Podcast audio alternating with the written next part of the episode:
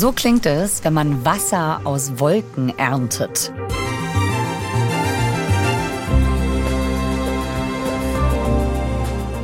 Wolken melken quasi.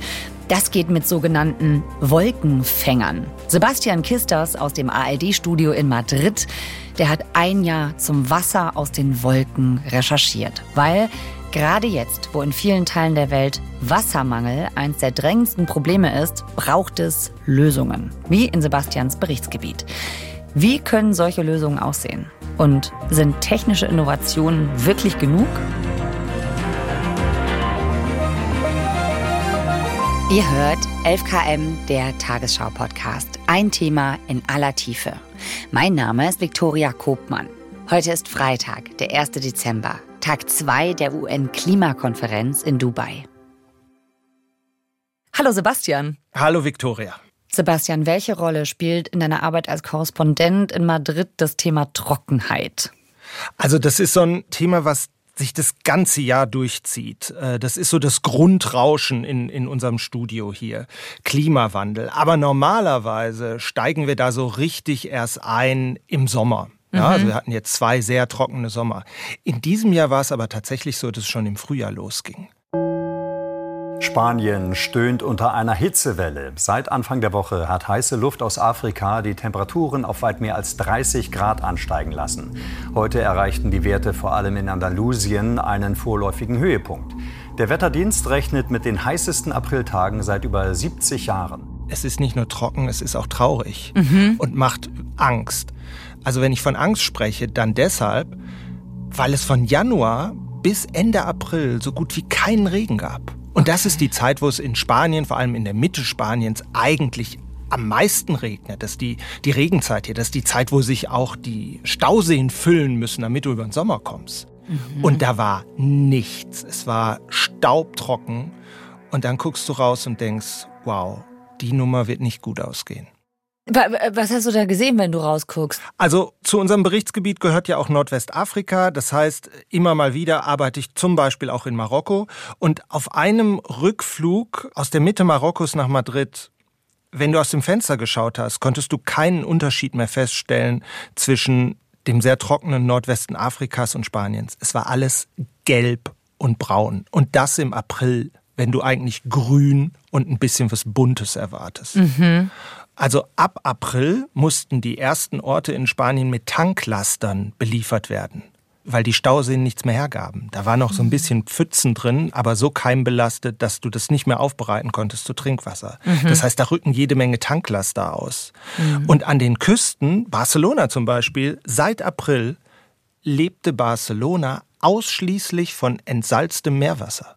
Du könntest die Stadt dicht machen wenn es diese Entsalzungsanlagen nicht gäbe. Ach, Wahnsinn.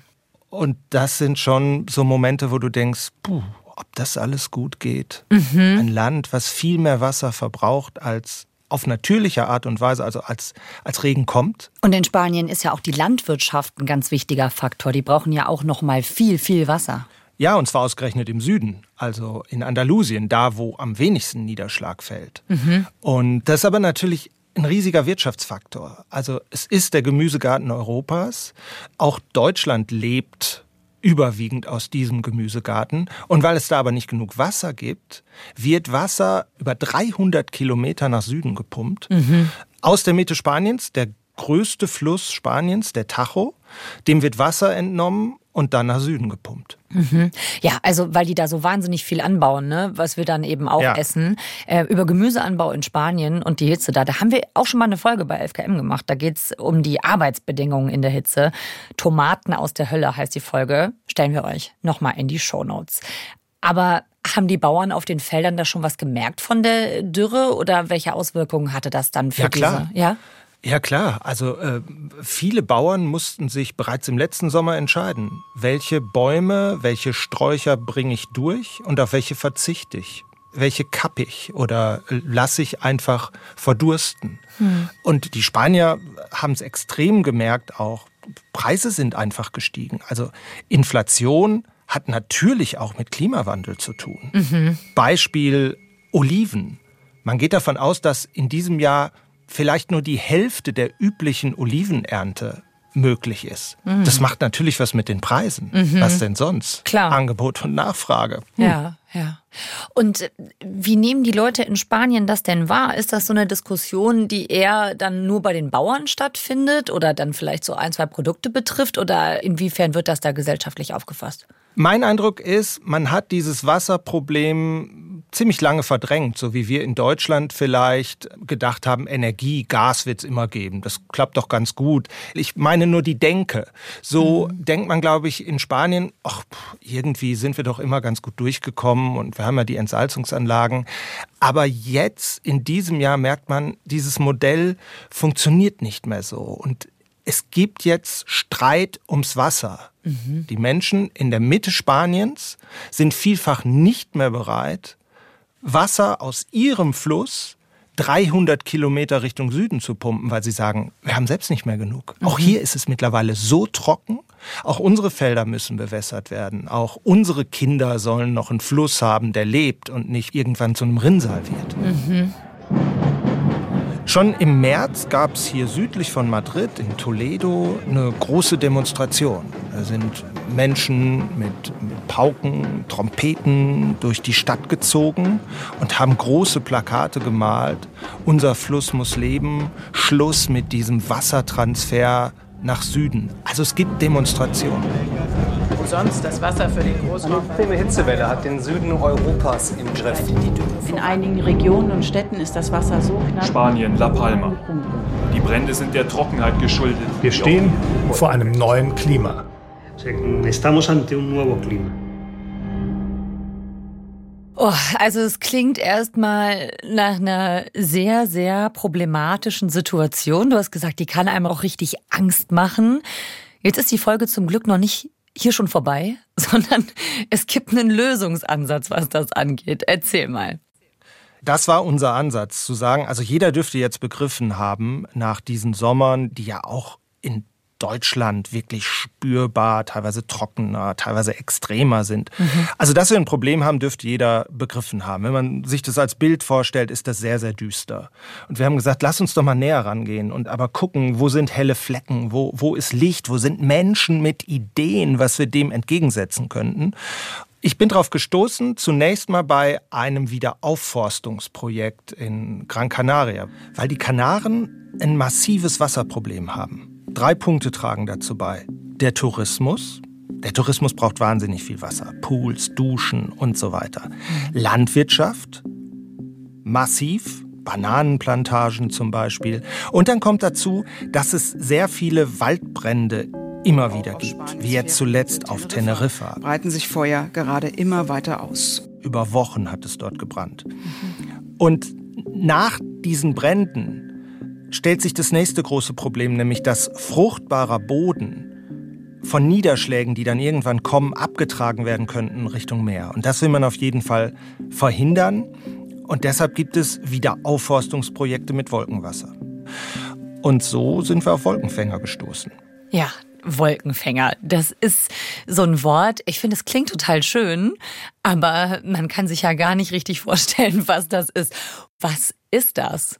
Stell dir das so vor, es sind große Kästen und dann sind da Netze drum. Hast du mal ein Aquarium gehabt vielleicht früher? Nee. Oder aktuell? Nee, aber also, ich, ich weiß, wie ein Aquarium aussieht.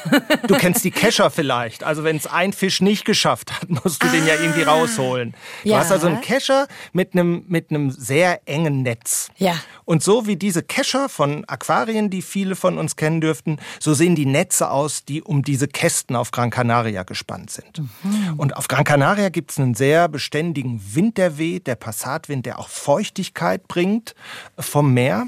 Und diese Kästen stellen sich diesem Wind an Bergen in den Weg.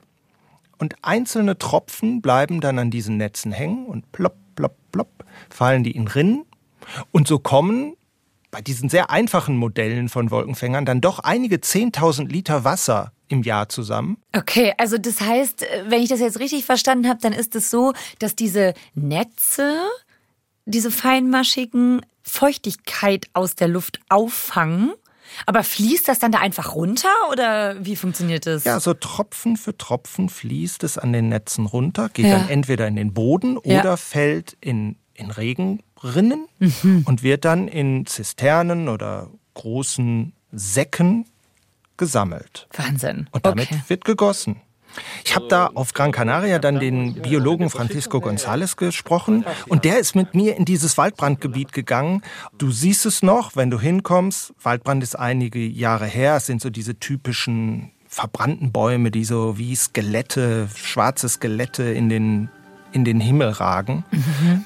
Und dazwischen sind jetzt junge Bäume. Um diese kleinen Bäumchen rum hat man, na, wie so Stahlzäune, die man auch aus deutschen Wäldern kennt, um sie kleine Bäume vor Rehen etwa zu schützen. Mhm. Sind also diese Stahlzäune drum und dann wieder die Netze wie bei dem Kescher vom Aquarium. Okay. Das sieht so einfach aus. Man, also als ich hinkam, habe ich gedacht, okay, also ich hatte das immer wieder, diesen Moment, wo ich dachte, hallo, versteckte Kamera, kommt gleich jemand und sagt, hast du die Nummer wirklich geglaubt? Also, Weil du dich gefragt hast, ob das funktioniert. Funktioniert das? Also du hast den Zaun, du hast diese Netze, wie ich sie von Aquarien, von Keschern kenne. Eh, Hat mir dann der Biologe gesagt, der es dort begleitet, guck, wir haben Sonden und zwar inmitten dieses Rings ja, wo also diese kleinen Mini-Wolkenfänger Tröpfchen sammeln und ein Meter entfernt. Und wir messen inmitten dieses Zäunchens und kleinen Wolkenfängers eine höhere Feuchtigkeit im Boden als außerhalb. Hat das dann auch funktioniert da mit den, mit den Bäumen? Also sind die Bäume dann schneller gewachsen oder besser oder grüner? Also ich war jetzt vor wenigen Wochen noch mal da, habe es also nach einem guten Jahr noch mal angeguckt. Mhm. Und ja, die sind ungefähr doppelt so schnell gewachsen wie ohne diese kleinen Ringe von Mini-Wolkenfängern. Wahnsinn. Also ja, beeindruckend. Absolut beeindruckend. Also wenn man sich das so anhört, so, hä, ich muss einfach nur ein Netz wo drum machen und dann, dann wächst das doppelt so schnell, hätte ich auch gedacht, boah, funktioniert das echt? Du brauchst die Bedingungen, ne? Also es ist nicht völlig einfach. Du kannst es jetzt nicht bei dir im Garten oder irgendwo anders eins zu eins nachbauen. Mhm. In Gran Canaria sind es halt die Bedingungen, dass du an diesem Berghang einfach verlässlich Wolken und Nebel hast, mhm. der auch noch von Wind hergetrieben wird. Ja. Also du brauchst Strömung, Wind und Tröpfchen mit dem richtigen Durchmesser, dass es funktioniert. Okay, verstehe. Am besten ungefähr so groß wie ein, also so groß, hm, kommt drauf an, Durchmesser wie ein Haar, habe ich mir sagen lassen. Wenn Tröpfchen diesen Durchmesser haben, dann ist es für viele Anlagen perfekt. Ah, okay. Interessant. Aber das, äh, das klingt ja wie eine relativ einfache Lösung für ein riesengroßes Problem. Ne? Also ich meine, Wassermangel, das ist ja nicht nur wichtig dafür, dass Bäume wachsen und die Böden wieder trocken sind. Das ist ja auch ein Problem, was eben zum Beispiel unser Trinkwasser angeht oder Wasser für unseren täglichen Gebrauch. Das ist ja auch was, wovon wir sprechen, wenn es um Dürre geht. Kann man das dann nicht einfach umfunktionieren? Wir haben uns ein anderes Projekt dann noch angeguckt, waren angefixt sozusagen und sind auf ein Projekt in Marokko gestoßen. Und da geht es tatsächlich dann nicht mehr nur darum, Bäume groß zu ziehen, eine Insel grün zu halten, fruchtbaren Boden daran zu hindern, Richtung Meer zu wandern, ausgewaschen zu werden, sondern in Marokko gibt es ein Projekt, da werden 16 Dörfer am Rand der Sahara durch Wolkenfänger mit Trinkwasser versorgt. Es sind so 1300 Menschen, die davon leben und nochmal mehrere hundert Tiere. Also Menschen haben die Möglichkeit, mit diesem Wasser Landwirtschaft zu betreiben, Viehzucht zu betreiben. Mhm. Aber am wichtigsten ist, glaube ich, es verändert das Leben von Familien. Es verändert den ganzen Lebensrhythmus. Sie hatten vorher einen riesigen Zeitfresser in ihrem Leben. Und das waren die Brunnen an den Dörfern. Mhm. Alle Menschen mussten zu den Brunnen und mussten dort in der Regel, haben sie mir erzählt, drei bis vier Stunden warten, bis sie dran waren, Wasser zu holen. Drei, äh, nur, die, die, standen in der Schlange, drei Stunden lang? Die standen Schlange, ja, ja, die standen Schlange. Also oh, diese wow. Brunnen waren ein, waren ein einziger Zeitfresser. So, wen hat das meist betroffen, dieses Wasser zu organisieren? hat mir erzählt, das war in der Regel in Familien Aufgabe der Mädchen. Das heißt, immer wenn Wasser fehlte, konnten die nicht zur Schule gehen und lesen und schreiben lernen. Das haben die dir so und erzählt? Jetzt, ja, und jetzt ah. haben sie verlässlich Wasser. Das heißt, die jungen Frauen können zum ersten Mal seit Generationen lernen die lesen und schreiben. Sie haben den Druck nicht mehr. Sie haben den Druck mhm. nicht mehr, dass in ein, zwei Tagen oder sogar aktuell am Tag Wasser fehlen könnte. Mhm. Das Wasser ist einfach da. Aber Moment mal eben, eigentlich dachte ich gerade, ich hätte gelernt, dafür müsste es Wolken und Nebel geben. Also ich stelle mir jetzt ehrlich gesagt Marokko und den Sahara-Rand jetzt nicht ganz so neblig und feucht vor. Also eigentlich ist es doch jetzt eine Landschaft, wo ich erwarten würde, dass es dann gerade nicht funktioniert, oder? War auch für mich wieder ein Verstehen Sie Spaß-Moment. ich bin dorthin gekommen. Du fährst auf einen Berg, 1200 Meter hoch und du guckst in die Sahara rein. Und ich habe gesagt, aha, mhm. okay, hier Wolkenfänger, Wasser für mehr als 1000 Menschen, schwierig. Wie sollen das funktionieren? Mhm. Aber die Netze dort sehen anders aus in Marokko. Vier mal acht Meter groß, also acht Meter breit, vier Meter hoch. Mhm. Und sehen aus wie so, ich musste häkeln in der Schule noch textiles Gestalten. Und wenn du das nicht so richtig gut konntest dann, und so einen Topflappen machen musstest, dann, dann sah das am Ende ziemlich wild aus. Ja. So sehen für mich so ein bisschen auch die Wolkenfänger dort aus. Wenn du näher dran gehst, erkennst du, wie präzise die sind und wie durchdacht. Aber erstmal sieht es aus wie ein wild gehäkelter, überdimensionierter schwarzer Topflappen. Ja, also acht Meter, das ist ja richtig groß. Ja, ja, absolut. Und du denkst, okay, die stehen ja am Rande der Wüste, die sollen Wasser fangen. Ja, mhm. ja. Äh, schauen wir mal. Aber dann haben die mich zunächst zu einer Zisterne gebracht. Wenn du denen zuhörst dort, wir sprechen da rein und machen eine riesige Klappe auf und sagen, ja, ist im Moment nicht so viel Wasser drin, weil es ist schon viel in die Dörfer runtergegangen. Tatsächlich siehst du aber unten Wasser und da habe ich so das erste Mal gedacht, okay, ja, puh, scheint zu funktionieren. Und dann musst du warten, dass es Abend wird. Wir standen unten im Tal und haben uns angeguckt, wie das Wasser das Leben der Menschen verändert oder wollten uns das angucken und dann sahen wir Wolken, zunächst Wolkenfetzen kommen vom gut 30 Kilometer entfernten Atlantik. Und dann haben wir gesagt, oh, wir würden schon gern noch mal rauf auf den Berg und würden uns das angucken, wie sich, wie sich das anfühlt und wie sich's anhört und was da genau passiert. Dann sind wir schnell hochgefahren mit einem Geländewagen, mit Menschen einer Organisation, die das dort betreuen. Man sollte das auf gar keinen Fall alleine machen, weil das ein sehr gefährlicher Weg ist, sind schon mhm. schwere Unfälle passiert. Man sitzt also in einem großen Geländewagen und schaukelt den Berg hoch. Ich habe gedacht, so muss es sich anfühlen, wenn man irgendwann mal in eine Waschmaschine gesteckt würde. Es geht von rechts nach links, bam, bam, bam, alles wackelt und schaukelt in diesem Wagen. Du fährst über Felsen und kommst dann oben an und dann standen wir da und dann gucken sie auf ihre Handys und haben da Apps für und sagen, ja, das könnte jetzt so für 10.000 Liter reichen. und du denkst so, okay, 10.000 Liter, klar. Und dann plötzlich ist der Nebel da, sind die Wolken da und alles wird feucht. Und jemand sagt, hast du eine Regenjacke mit? Ich habe gesagt, klar, ich fahre an den Rand der Sahara und nehme eine Regenjacke mit. Natürlich nicht. Also stand ich da, ja, stand ich da in meinem Fließpulli, der in fünf Minuten klatschnass war, feucht, weil du mitten in diesen Wolken stehst. Irgendwie, es läuft dir dann die Haare runter und dann sind wir an diese Netze gegangen und dann siehst du tatsächlich, wie an den einzelnen Fäden immer mehr kleine Tröpfchen hängen bleiben und du hörst es dann, wie es runtertropft in diese Rinnen. Ein Tropfen nach dem anderen. Blop, blop, blop, blop. Und es werden immer mehr. Und dann sind wir wieder zu der Zisterne gegangen. Und dann rauschen da zwei, ja, wie als würdest du den Wasserhahn zu Hause richtig kräftig aufdrehen. Zwei dicke Wasserstrahle gingen dann in diese Zisterne rein und sie sagten, ja, das ist jetzt wenig. Also das ist jetzt der Beginn. Und du stehst da und denkst, wow, wie ist es denn dann erst, wenn sie richtig viel Wolken und Nebel haben? Ja. Also an dem Abend, wo ich dort oben war, in dieser Nacht sind dann in 31 dieser Wolkenfänger, also 31 dieser, dieser großen Netze stehen dort, mhm. sind 37.000 Liter zusammengekommen. Das äh, klingt erstmal irre viel. Ich kann mir das gar nicht so viel so vorstellen. Wie viel ist das ungefähr?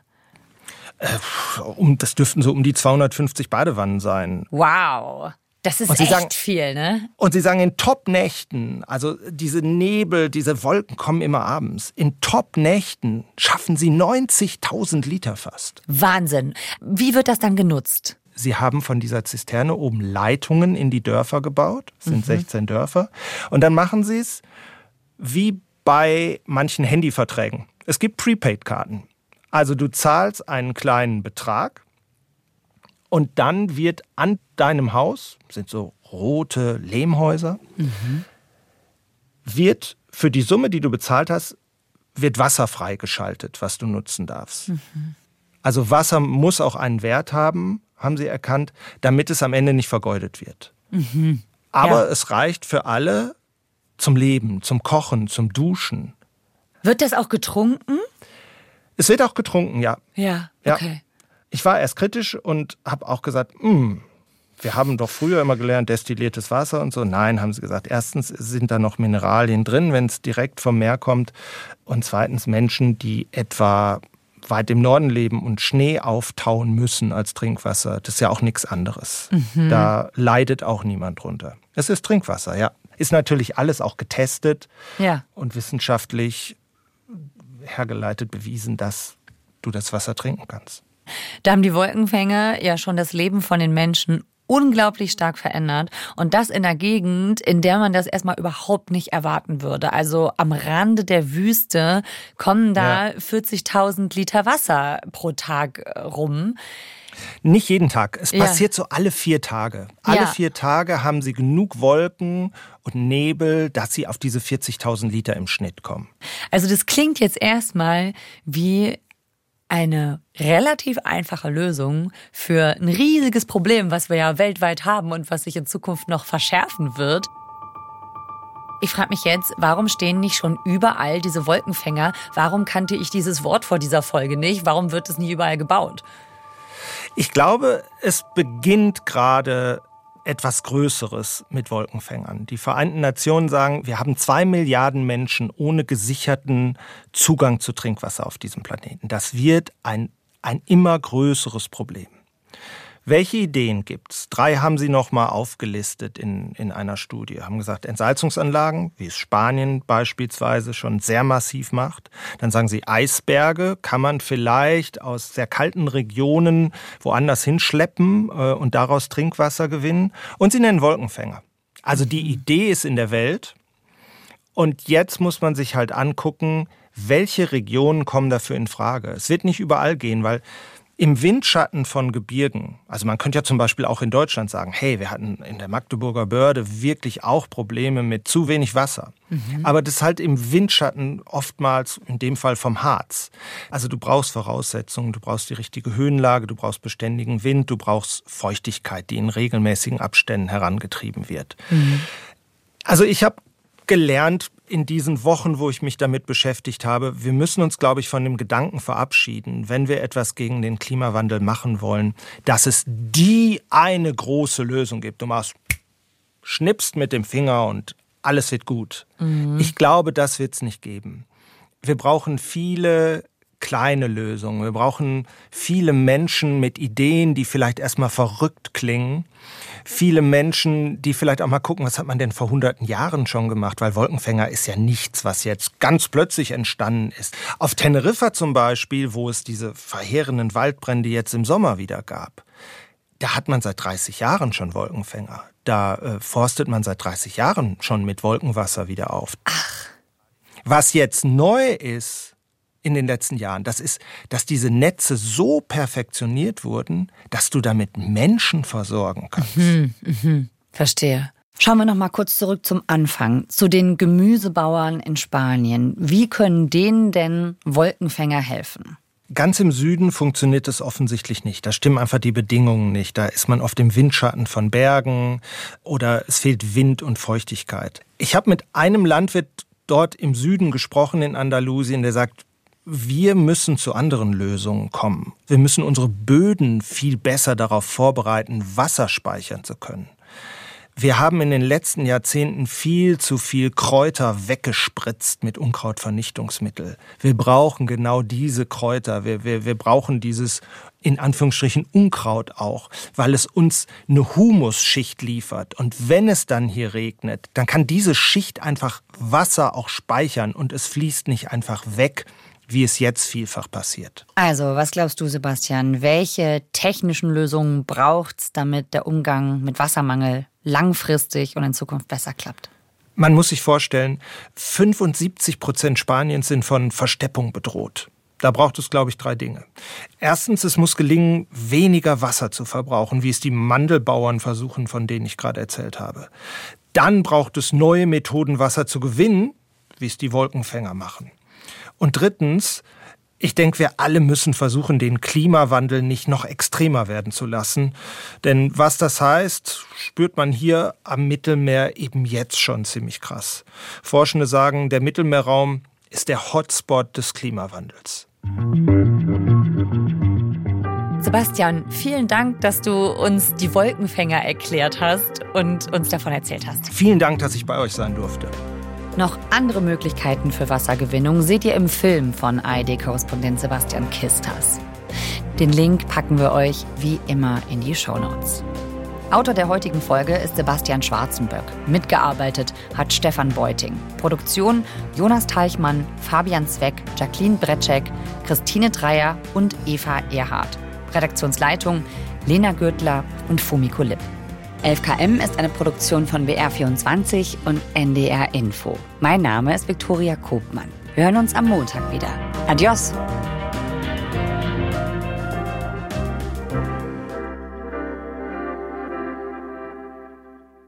Hey, hier ist nochmal Viktoria mit einem Podcast-Tipp für alle Technikinteressierten. Künstliche Intelligenz ist ja ein Riesenthema. Dazu hatten wir auch schon einige Folgen hier bei 11KM. Für alle, die mehr darüber wissen wollen, gibt's jetzt einen neuen Podcast vom RBB. KI und jetzt, wie wir künstliche Intelligenz leben wollen. Hört doch mal rein. Hi, ich bin Nadia Kailuli, ich bin Journalistin und eine der Hosts des neuen Podcasts KI und jetzt, wie wir künstliche Intelligenz leben wollen. KI ist ja plötzlich überall Thema, Sachen wie ChatGBT, Übersetzungstools oder autonomes Fahren. Die faszinieren mich zwar, verpassen mir aber mindestens genauso oft eine Gänsehaut, weil ich mir dann immer eine Frage stelle, was macht die KI eigentlich mit uns Menschen? Ja, aber die Frage, was können wir mit KI machen oder vielleicht besser gesagt, was wollen wir mit KI machen, die finde ich mindestens genauso wichtig. Ja, ich bin Aljoscha Burchardt, Wissenschaftler vom Deutschen Forschungszentrum für Künstliche Intelligenz. Ich forsche seit rund 20 Jahren am Thema KI und ich weiß, was mit der Technologie heute möglich ist und was Science Fiction. Ja, und wir schnappen uns jede Woche jetzt also einen ganz konkreten Fall, wo künstliche Intelligenz schon angewendet wird, sprechen mit Expertinnen und Experten darüber und checken für euch, was eigentlich dahinter steckt. Und jetzt? Ja, KI und jetzt. Wie wir künstliche Intelligenz leben wollen. Ein Podcast vom RBB und DFKI. Jeden Freitag in der ARD Audiothek. Und überall, wo es Podcasts gibt.